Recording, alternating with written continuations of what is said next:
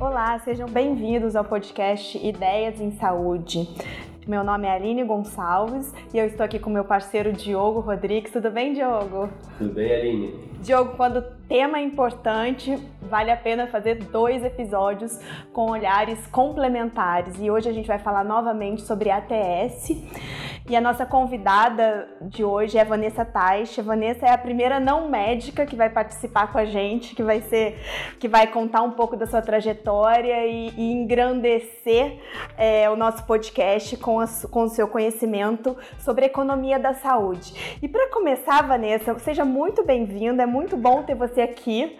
É, e a gente gostaria que você contasse um pouco sobre a sua trajetória. Você não é médica e você entende, sabe tudo de saúde, de economia da saúde. Como que você começou? De onde surgiu isso? Obrigada, Aline. Obrigada, Diogo. Obrigada a vocês dois pelo convite. É um prazer estar aqui hoje falando sobre um tema que eu estudo há tantos anos. E eu vou começar falando um pouco sobre como eu entrei no mundo de economia da saúde ou sobre como eu brinco, como eu não consegui fugir do mundo da saúde, porque eu por alguns anos cogitei fazer medicina.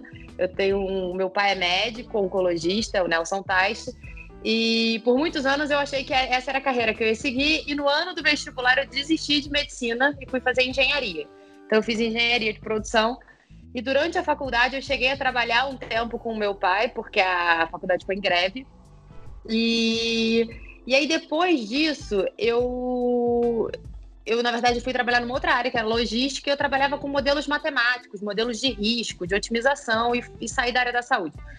Mas aí, quando eu estava terminando a faculdade, eu comecei a ficar em dúvida do que ia fazer e fui trabalhar com meu pai na, na, na COI, nas clínicas de oncologia, mas na parte de gestão de processos e custos. Então, eu fazia algumas análises de indicadores, eu criava relatórios, e eu fiquei cerca de um ano fazendo isso na COI.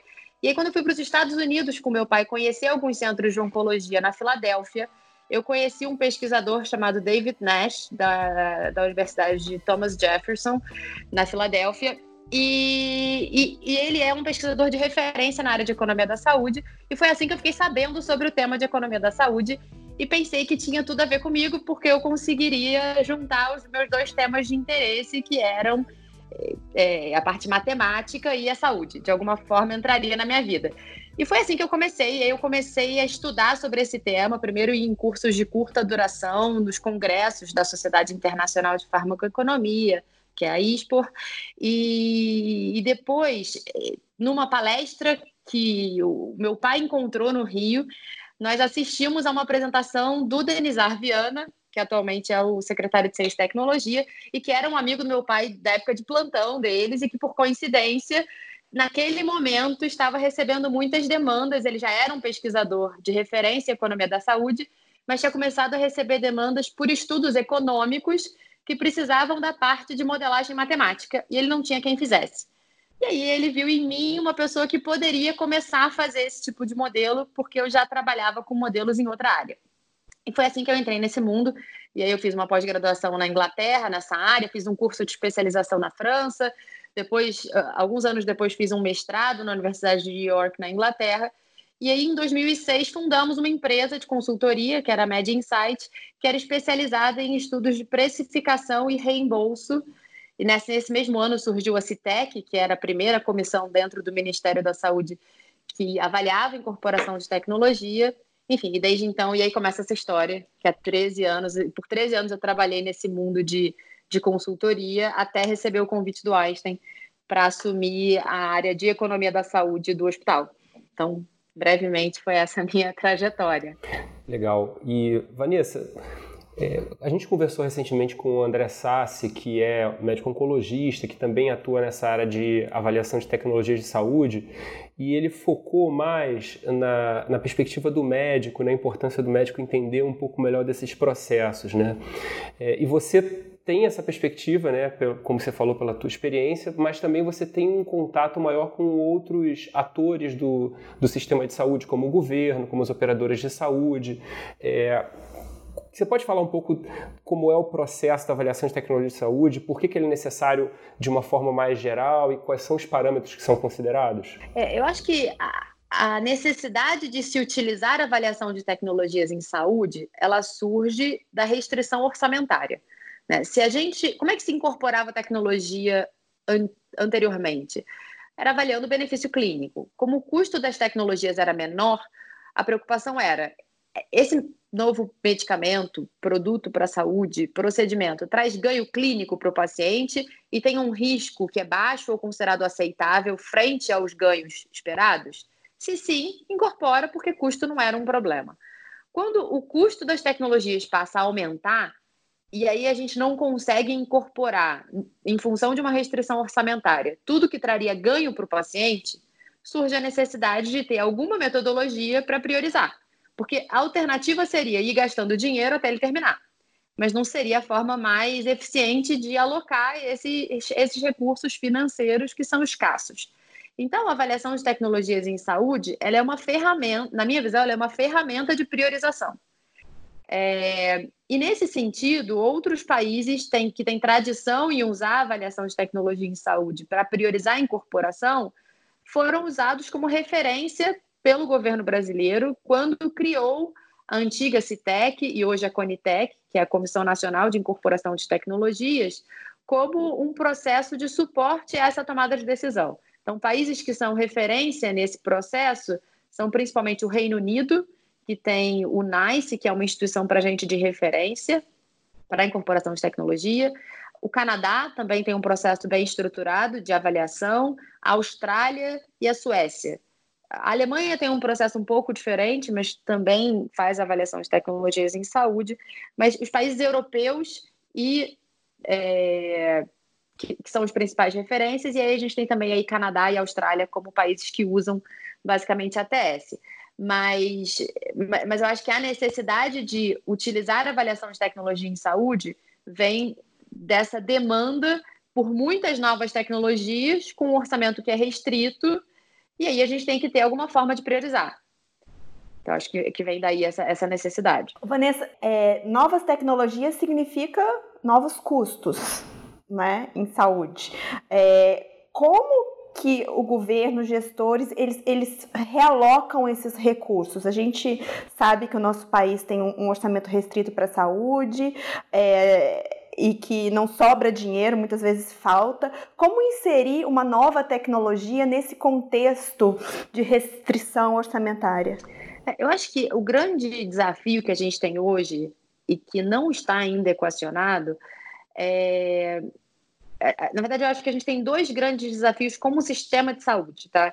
O primeiro é entender qual é a relação ideal entre sistema público e sistema privado porque a gente, o Brasil, na verdade, é o único país com a dimensão continental que tem, com uma população de mais de 200 milhões de habitantes, que tem um sistema público universal e que tem um sistema privado que, na prática, acaba duplicando o público, em sua grande maioria, na prestação de serviço para quem tem o plano de saúde.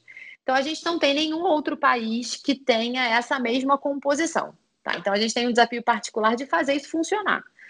É, porque no, num sistema universal público, geralmente, todos os habitantes têm acesso ao que é básico em cuidado em saúde, em prevenção, em atenção básica, média alta complexidade, via sistema público, e quem pode pagar um plano adicional privado tem acesso a recursos adicionais ou a uma cobertura de rede adicional, mas é, é sempre um complementar ao que o público já oferece. No nosso cenário, quem tem plano de saúde acaba não usando praticamente o SUS ou só usa em casos muito específicos, né? Como, por exemplo, no caso de, dos programas de imunização ou dos programas estratégicos para as doenças é, que têm o seu tratamento centralizado no Ministério da Saúde, como hepatite HIV, por exemplo. Então, essa relação público privada, ela precisa ser bem melhor definida, porque hoje a gente acaba tendo uma perda de eficiência nessa duplicidade dos sistemas. Mas dito isso, um outro ponto que é necessário como sistema de saúde é definir os critérios de priorização. Então, o que que como sociedade a gente prioriza na hora de incorporar uma tecnologia? Porque a gente tem uma série de demandas de tecnologias. Então, se a gente avaliar que a gente tem demandas por novos medicamentos para doenças raras, que têm um custo unitário alto, novos medicamentos oncológicos, que têm muitas vezes um custo unitário alto, e medicamentos para várias doenças. Se a gente olhar, por exemplo, os dados do Global Burden of Disease dos últimos é, 10 anos, o que sempre foi responsável pelo maior número de óbitos e óbitos em idade precoce, muitas vezes são, a, são as doenças cardiovasculares. E se a gente olhar as incorporações no SUS na saúde suplementar para doença cardiovascular, elas são mínimas. É, então, assim, não, não, não fica claro o que a gente define hoje como critério para priorizar a incorporação de novas tecnologias. É, e aí, uma vez que a gente defina esses critérios de priorização, a avaliação de tecnologia em saúde ela nos ajuda a escolher as tecnologias que atendem a esses maiores a esses benefícios. Então, acho que um exemplo bom de um país que conseguiu encontrar uma forma de uniformizar as análises foi a do Reino Unido, porque o que, que eles fizeram no Reino Unido? Eles definiram que todas as tecnologias, e aí a gente pode falar um pouco dos tipos de, de avaliação econômica existentes, mas todas as avaliações tecnológicas elas teriam que traduzir o ganho esperado para o paciente em quali, que em inglês é Quality Adjusted Life Year, e que seria ano de vida ajustado por qualidade. O que, que é esse resultado? É o seguinte: bom, eu avalio quanto tempo o paciente vai viver com o que existe hoje disponível e com o que eu vou oferecer de novo para esse paciente e eu ajusto também a qualidade de vida que esse paciente tem enquanto ele está vivo. Por que isso é importante? Porque eu consigo traduzir o ganho que todas as tecnologias trazem em termos de qualidade. Se a gente pensar, por exemplo, na oncologia, a gente tem tratamentos que aumentam sobrevida global. Então, eu poderia avaliar ganho de sobrevida global. Mas tem outros tratamentos que aumentam a sobrevida livre de progressão sem aumentar a sobrevida global. E aí, uma forma de traduzir o ganho que essa maior sobrevida livre de progressão traz para o paciente, mesmo sem mudar a sobrevida global, é mostrar que, por exemplo, o tempo que ele vive livre de progressão, ele vive com uma qualidade de vida melhor do que depois que ele progride. E mais do que isso, se eu saio do mundo da oncologia, e aí a gente fala de psoríase, por exemplo, em que os tratamentos não aumentam sobrevida e não existe nem a expectativa de que esse seja um desfecho, mas que melhoram a qualidade de vida do paciente, eu também traduzo o ganho que o tratamento traz em termos de qualidade. Então, essa é uma forma que o Reino Unido encontrou de uniformizar os resultados das avaliações de todas as tecnologias. E aí eu vou priorizar as tecnologias que trazem o maior ganho de quali ao menor custo possível. Ou seja, aquelas que são mais custo efetivas, e lá eles usam o termo de custo-utilidade porque usam esse resultado de qualidade de vida como resultado principal das análises. Dando continuidade para essa pergunta da Aline, a tua resposta, a gente entra numa questão que é, bom, vamos dizer que o Ministério da Saúde, representando o governo, é, começa a, a, regulamentar de alguma forma ou propor um, uma, uma regulamentação baseada em, em, em quali ou outra análise que seja que esteja fundamentada. E aí a gente tem uma coisa, nas palavras do nosso atual ministro da Economia, uma jabuticaba, né, que é uma coisa que só acontece no Brasil, que é a questão da entrada da judicialização no processo. É, porque muitas pessoas entendem que quando a Constituição fala que a saúde é um direito de todos e dever de Estado, significa que o Estado tem que dar tudo para todo mundo e, por consequência, também a operadora de saúde, se o paciente tiver é, uma operadora de saúde pagando um plano de saúde. Né? É, e isso, na verdade, é, é uma, é uma solução, por assim dizer, que não, não é boa para ninguém. Né? Onera o sistema judiciário, é ruim para o paciente correr atrás de tratamento, é ruim para o sistema, seja público ou privado, pagar isso. Né? É, você vê essa, essa solução de, entrada do governo é, ou melhor perguntando, como que o executivo e também talvez o legislativo participando poderiam ajudar o judiciário a evitar que esse processo de judicialização aconteça? E até ampliando um pouco mais a, a pergunta, como que você vê todo esse processo de judicialização é, atrapalhando, por assim dizer, ou, ou pelo menos é, de alguma forma influenciando o processo de ATS no Brasil? É, assim, o primeiro ponto é que, tecnicamente, a judicialização vai contra tudo que o processo racional de alocação de recursos via ATS defende. Tá? Então, é, na verdade, é, um, é, é como se eu dissesse para o gestor que ele não tem certeza de quanto recurso ele realmente vai ter para investir. Porque pode ser que no meio do caminho parte desse recurso seja obrigatoriamente comprometido com algo que, se avaliado de uma forma macro, não seria a melhor alocação daquele recurso. Mas isso do ponto de vista puramente técnico, tá? É, o, o outro lado dessa moeda é que eu acho que o processo de incorporação de tecnologia no país hoje abre espaço para esse tipo de, de, conduta, por uma falta de opção do paciente. Né? E, e o que eu, que eu quero dizer com isso é o seguinte: imagina, e aí vamos imaginar hoje como é para um paciente que tem uma doença rara, por exemplo, tá? É, esse paciente, esse indivíduo, como cidadão brasileiro, ele paga impostos e por isso ele tem acesso ao Sistema Único de Saúde. A gente tem uma Constituição que diz que a saúde é um direito do cidadão e um dever do Estado, mas que é interpretada como né, porque isso é uma interpretação da nossa Constituição de que isso significa que todo mundo teria direito a cuidados infinitos em saúde, porque não necessariamente é isso que ela diz. Mas, mas vamos lá, eu sou esse indivíduo é um cidadão brasileiro, paga impostos, tem acesso ao SUS. Vamos dizer que ele ainda tenha acesso a um plano de saúde, então ele tenha a, a, acesso ao sistema privado também. É, e tem uma, um, vamos supor que é, é uma, uma mulher que tem um filho que tem uma doença rara. E aí, em paralelo a isso, a Agência Nacional de Vigilância Sanitária fez avaliação de um medicamento para doença rara, fez avaliação de qualidade de, do processo produtivo, fez avaliação de eficácia, de segurança e concluiu que o produto é eficaz, é seguro e que pode ser registrado no Brasil. Então, concede o registro ao medicamento, a bula está aprovada no país, o produto está disponível no Brasil. A CEMED, que é a Câmara de Regulação do Mercado de Medicamentos, confere o preço desse medicamento. Essa é, essa é uma Câmara que regula o preço dos medicamentos no Brasil. Então, o medicamento tem um preço definido, e geralmente, para medicamentos inovadores, esse preço é definido por uma lista de nove países internacionais é, que incluem é, Estados Unidos, Canadá, Austrália, Nova Zelândia e países e alguns países europeus, né, da Europa Ocidental. É, então, em geral, esse produto tem um preço definido com parâmetros internacionais e ele está disponível no Brasil.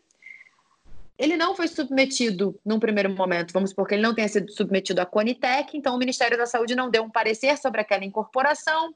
Em geral, esse tipo de produto não é disponibilizado pela saúde suplementar, e aquele indivíduo se vê sem opção. Porque eu tenho uma agência nacional que avaliou o medicamento, diz que ele é eficaz e seguro, para indicação que aquele indivíduo tem, que o filho daquele beneficiário tem, e ele não consegue entender por que, que o paciente não vai ter acesso.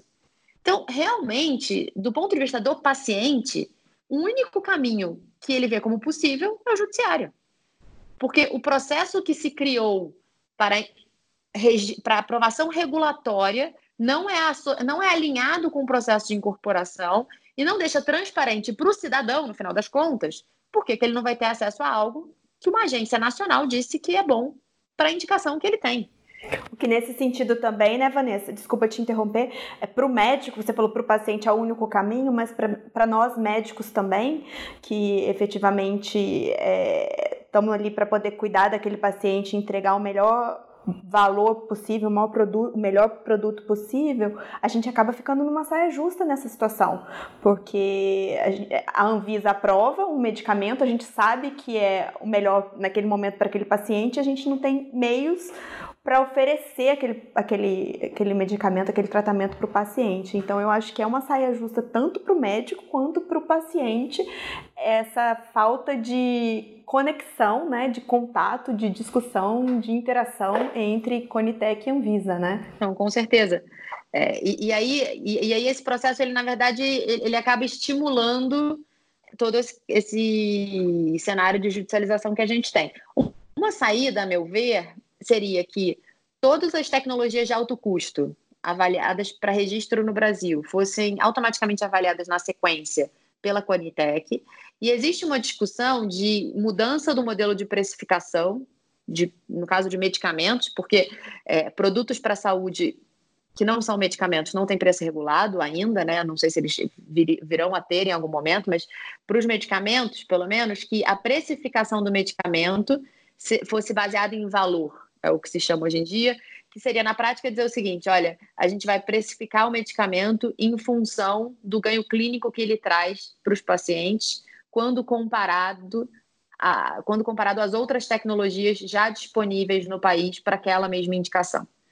É, isso talvez fosse uma forma de acelerar o acesso a novas tecnologias e para tornar o processo de avaliação mais transparente para quem precisa utilizar aquelas tecnologias. Só uma pergunta, você citou que, enfim, o Brasil usa outros países pra, pra de exemplo ou de critério para várias coisas. Em relação a essa questão da judicialização, isso acontece em outros países? Não, eu, eu, eu tive essa curiosidade de perguntar. Eu tive a experiência de participar de dois eventos no ano passado. Um onde participou uma pessoa que tinha trabalhado no NICE, no Reino Unido, e outra onde participou uma pessoa que tinha trabalhado no CADIT, que é a Agência de Avaliação de Tecnologia em Saúde do Canadá.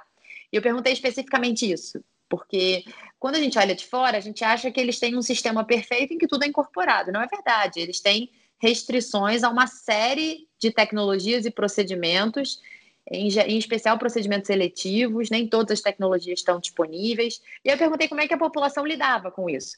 O que eles disseram é que é óbvio que a população critica o processo. Então eles falaram, todo, todo mês sai no jornal alguma crítica às coisas que a gente julga e faz e as decisões que a gente toma, mas a sociedade entende que existe um processo e que os recursos são finitos.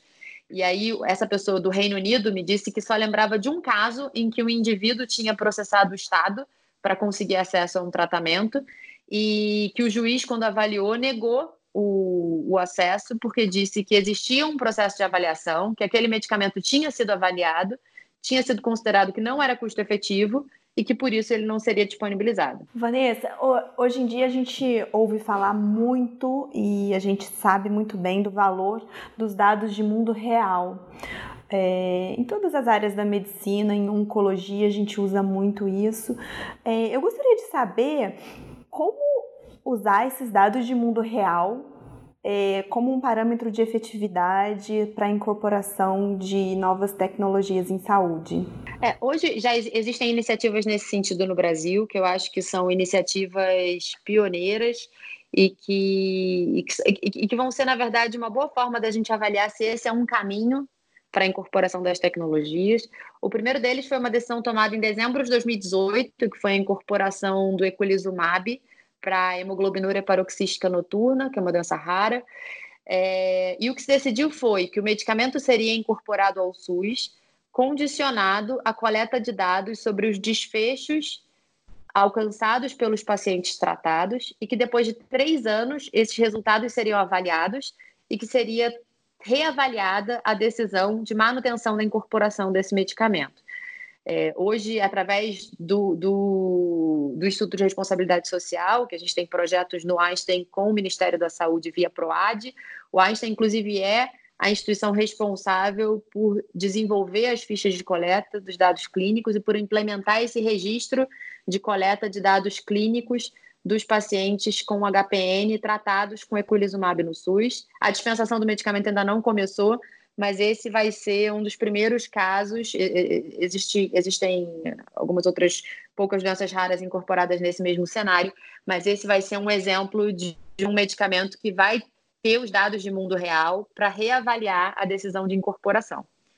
Acho que esse é um case emblemático que a gente vai poder usar como, como referência para saber se esse é um caminho. Porque é importante, né? No final, a gente quer avaliar se aquilo que está sendo disponibilizado realmente está trazendo ganho para os pacientes tratados. É, e, e, eu acho que a gente tem um outro case bem recente que é do compartilhamento de risco, né? Acho que esse é um, é, é um tema bem, bem do momento, que a gente pode falar um pouco dele também. É, essa é a pergunta que eu te fazer, na verdade, exatamente sobre risk sharing ou compartilhamento de risco, que ele envolve talvez uma, uma evolução, por assim dizer, do que a gente entende como cuidado de saúde hoje, que é exatamente não só você pegar o dado que está num estudo clínico que mostra um benefício e prescrever aquela medicação baseada nesse dado, mas você eventualmente avaliar o, o, o, que acontece depois que você prescreve, que é uma coisa que no Brasil ainda é rudimentar, talvez até no mundo essa avaliação de desfecho é uma coisa que ainda está no início, né? mas que parece ser num, num, num sistema que está que está é, mal das pernas financeiramente, parece ser uma forma interessante de, de torná-lo, pelo menos, mais sustentável. Né? Você pode falar um pouco, enfim, uma visão geral sobre o compartilhamento de risco e como que ele está aqui no Brasil e no mundo atualmente? É, eu acho que é importante a gente, acho que é importante ressaltar que o compartilhamento de risco, ele, ele é uma ferramenta para minimizar incertezas. Ele pode ter implicações financeiras, mas a redução de custo não é o principal objetivo de um, de um acordo de compartilhamento de risco. É, por que eu digo isso? Porque é o seguinte: o que, que, geral, o que, que em geral a gente tem de é, incerteza quando incorpora tecnologia? A gente tem incerteza, por exemplo, quanto à epidemiologia da doença. Como a gente tem poucos dados epidemiológicos no país, nem sempre a gente sabe qual é o número exato de pacientes que têm aquela doença e que vão ser elegíveis para tratamento. E aí, se o número for muito maior do que o que a gente tinha previsto, o Ministério da Saúde vai gastar muito mais do que tinha planejado com aquele tratamento. A segunda incerteza que a gente tem é quanto à duração desse tratamento. Então, se o paciente tratar por muito mais tempo do que era esperado, também o Ministério da Saúde gasta mais. E a gente tem incerteza quanto ao resultado clínico que os pacientes vão alcançar. Então, se a taxa de sucesso do tratamento for menor do que o estudo clínico tinha apresentado, o ganho clínico que os pacientes têm vai ser menor, e como isso é um dos critérios, é, é um dos fatores que entram nos modelos de custo-efetividade, se a eficácia do tratamento, né, no caso a efetividade, que seria o que acontece no mundo real, for pior do que era esperado inicialmente, o medicamento vai ser, na prática, menos custo-efetivo do que a gente planejava. Então, é, quando eu implemento um acordo de compartilhamento de risco, eu quero dividir essas incertezas com o fabricante. Então, quais são os principais modelos de acordo de compartilhamento de risco? E, e o que, que hoje o Ministério da Saúde está seguindo? Ele está seguindo por duas vias. Para minimizar a incerteza epidemiológica então, foi definido um teto de limite de pacientes que vão ser custeados pelo Ministério da Saúde. E aí, nesse caso aqui, a gente está falando da incorporação do Spinraza, que é o nusinercena, que é um medicamento para atrofia muscular espinhal.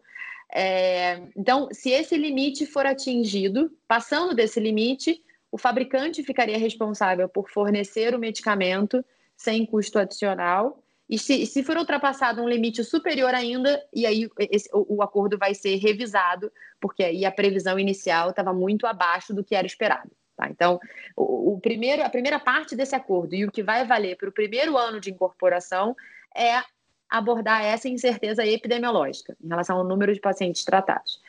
A segunda parte do acordo, que começa a ser implementada depois do segundo ano de incorporação, é relacionada a resultados clínicos. Então, vai ser implementado um registro, está sendo, na verdade, né, implementado um registro de pacientes, a, a, a RO, que é a, a unidade de pesquisa clínica do Einstein também está sendo responsável por essa implementação.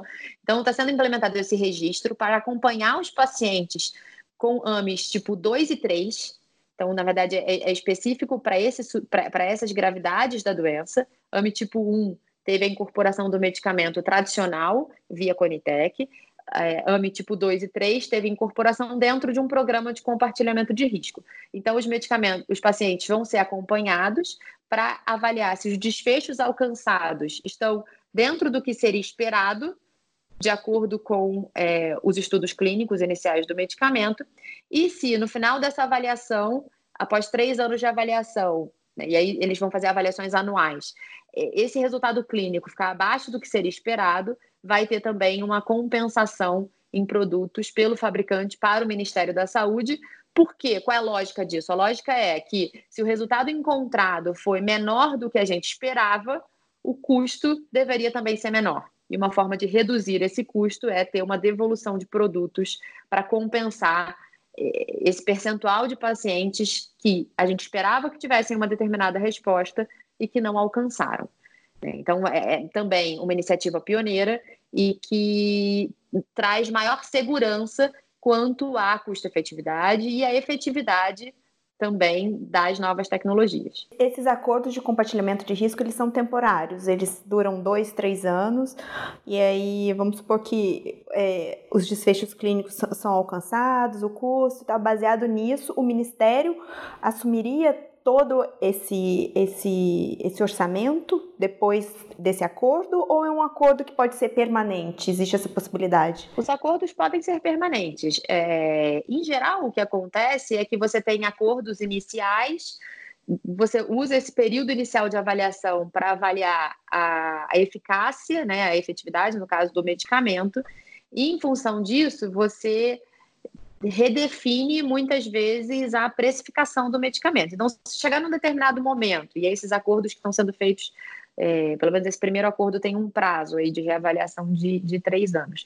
Se no final desses três anos for avaliado que os dados coletados foram suficientes, por exemplo, para embasar uma incorporação tradicional, Pode ser que o processo migre de um acordo de compartilhamento de risco para uma incorporação tradicional, cujo preço vai ter a sua negociação também fundamentada pelo histórico de avaliação clínica que foi feita desse medicamento. Porque a gente também tem que lembrar que existe um custo associado a essa coleta de dados. Né? A gente tem que envolver centros de pesquisa, tem ficha de coleta de dados, monitoria, é um estudo observacional que tem um, uma superestrutura para acompanhamento. Então, tem um custo relacionado a isso que pode ser que não faça sentido perpetuar esse custo, uma vez que eu já coletei as informações que eu precisava, eu minimizei as incertezas relacionadas à, à decisão de incorporação e eu tenho mais segurança para incorporar o medicamento pelas vias tradicionais. Vanessa, uma, uma, uma pergunta, aliás, duas, para assim dizer, em relação a isso.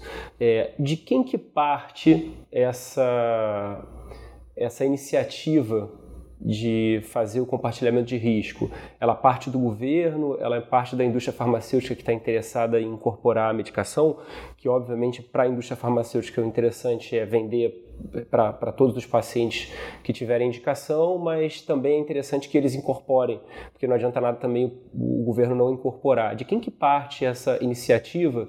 E se você acredita, apesar de todas essas dificuldades logísticas que você já bem falou, se isso vai ser um, um, um modelo que vai ser incorporado mais no Brasil no futuro? Vou te falar o que aconteceu aqui no Brasil e o que geralmente acontece fora, né? O que aconteceu aqui no Brasil é que, no caso dos Spinraza, essa foi uma iniciativa do Ministério da Saúde. Então, é, o Ministério da Saúde motivou esta proposta, ou na verdade iniciou essa proposta de acordo de compartilhamento de risco. É, era um caso bem específico emblemático, que tinha uma, uma, uma pressão social grande, tinham vários casos de judicialização. Então, o Ministério da Saúde viu nessa, nessa possibilidade de acordo de compartilhamento de risco uma forma de incorporar, de disponibilizar o medicamento coletando informações para minimizar as incertezas que eles tinham relacionadas à custo-efetividade, à própria efetividade dos tratamentos. O que acontece fora do Brasil é que geralmente essa é uma iniciativa do fabricante. Então, no Reino Unido, por exemplo, a gente observa vários pedidos de incorporação em que o fabricante já sugere um acordo de é, que, que, lá eles chamam de Patient Access Agreement, mas, é, mas que são um de compartilhamento de risco, na verdade, né? É, isso é uma forma de melhorar a custo-efetividade do tratamento e de reduzir a incerteza, porque é, no, no Reino Unido eles têm claramente um limite de custo-efetividade pré-estabelecido. E aí os fabricantes já sabem que se eles submetem medicamentos que ultrapassam esse limite de custo-efetividade, a chance de incorporação é muito pequena. Então, essa incorpora é, é, a inclusão de um acordo de compartilhamento de risco poderia ser uma forma de diminuir o custo de incorporação e melhorar a custo-efetividade, mas na maioria das vezes ela é uma forma de diminuir as incertezas relacionadas à incorporação, porque isso também é um fator usado pelas agências de ATS para decidir incorporação, e aí isso viabiliza a incorporação. Então, é geralmente uma, uma proposta do fabricante, que depois é negociada com, com os governos de cada país. Vanessa, a gente está falando de, de ATS no ambiente ambulatorial, né?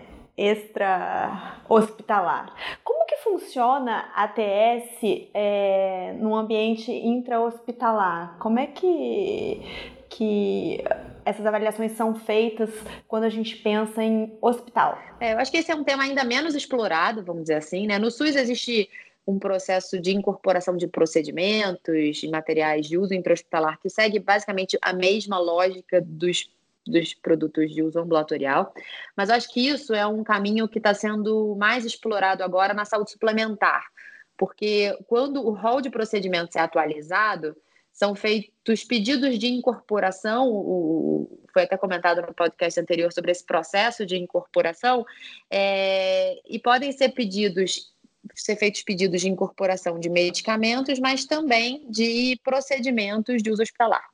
É, e, e, foi curioso porque dos pedidos feitos de incorporação, quase 90% dos pedidos de procedimentos foram recusados por não conformidade nesse processo de atualização do rol, por não terem submetido todas as informações consideradas obrigatórias, que são a revisão da literatura no formato de parecer técnico científico, é, que foram as análises de custo-efetividade e as análises de impacto orçamentário. Então, se as tecnologias elas não têm todas essas submissões de informações completas, elas não são avaliadas para incorporação ao rol. É, e vários processos foram recusados. E eu acho que isso vem do fato de que a gente tem menos informação mesmo desses procedimentos. É, e não são só procedimentos de uso intra-hospitalar, como novos procedimentos cirúrgicos, que são tecnologias que tradicionalmente têm menos, a gente, vamos dizer assim, elas têm menos evidências clínicas consideradas de alta qualidade quando comparadas aos medicamentos, quando são incorporadas. Mas a gente fala, por exemplo, de método diagnóstico, porque um exame por si só ele não tem a sua custo-efetividade definida só pela acurácia desse exame. Então, se eu consigo antecipar o diagnóstico de uma doença qualquer, mas eu não tenho um tratamento efetivo para essa doença, eu não trago ganho para esse paciente. Então, o ganho que um novo exame traz, ele está condicionado à mudança de conduta que ele propicia e ao ganho clínico que o paciente tem ao se tratar de uma forma mais adequada em função desse diagnóstico mais preciso. Ou seja, tem um mundo de informações que são necessárias para fazer a ATS de método diagnóstico e de procedimentos e de, de intervenções intra-hospitalares, como procedimentos cirúrgicos, por exemplo, dos quais a gente tem pouca disponibilidade de informação. Então, acho que isso é uma oportunidade para os hospitais investirem em gerar informação para poder permitir a realização dos estudos econômicos dessas tecnologias utilizadas no ambiente hospitalar. Vanessa, a gente já vai se encaminhando para o final. É, e já queria te agradecer pela, pelo, pela, por ter aceitado o convite, ter falado para a gente. E certamente esse é um tema que a gente vai ter que voltar a ele. E você já está convidada para próximos episódios para falar a respeito. É, tem uma questão também que eu acho interessante, que assim, você, como eu falei, você é, interage com diversos atores, inclusive é, associações de pacientes, você fala muito para médicos, para operadoras de saúde, enfim. O que, que você vê como perspectiva para farmacoeconomia, para ATS, para esse conceito todo, para o futuro, que seria importante que as pessoas incorporassem, pensando numa mensagem final? Ou seja, como é que você vê isso entrando é, na, na, educação das pessoas, da, dos médicos, da, dos profissionais de saúde e da população, é, para melhorar o cuidado da saúde como um todo? É, eu acho que tem tem um, um, lado importante que é incluir essas informações, né? Incluir uma cadeira de economia da saúde dentro dos, do, da, da, formação dos profissionais de saúde, sejam médicos ou outros profissionais de saúde. Então, acho que o médico, desde a graduação, ele precisa conhecer um pouco, pelo menos, de custo, de restrições financeiras, de orçamento de saúde e de avaliação de tecnologias em saúde. É, e eu acho que, de alguma forma, a gente precisa divulgar isso para a sociedade civil de uma forma mais ampla, porque as pessoas conhecem pouco desse processo, né? E, é, e, eu acho que faz parte do processo de tomada de decisão dos tratamentos que o indivíduo possa fazer parte dessa decisão, né? tomar parte dessa decisão, assim, porque no final a gente está falando de um sistema de saúde que é o único, mesmo sendo público e privado, ele é o único brasileiro.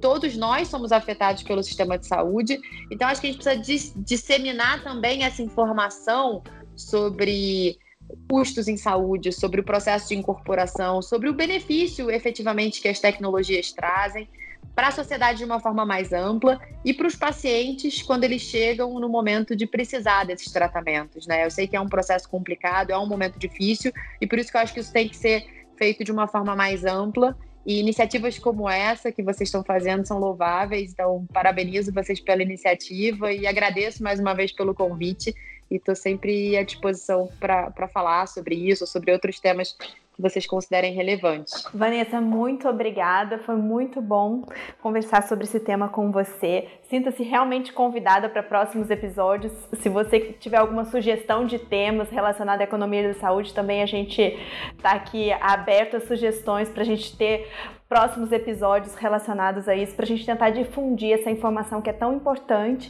e tão carente de fonte bibliográfica acessível para todos, né? Muito obrigada, um beijão para você. Combinado. Obrigada a vocês mais uma vez. Um beijo. Obrigado, tchau, tchau.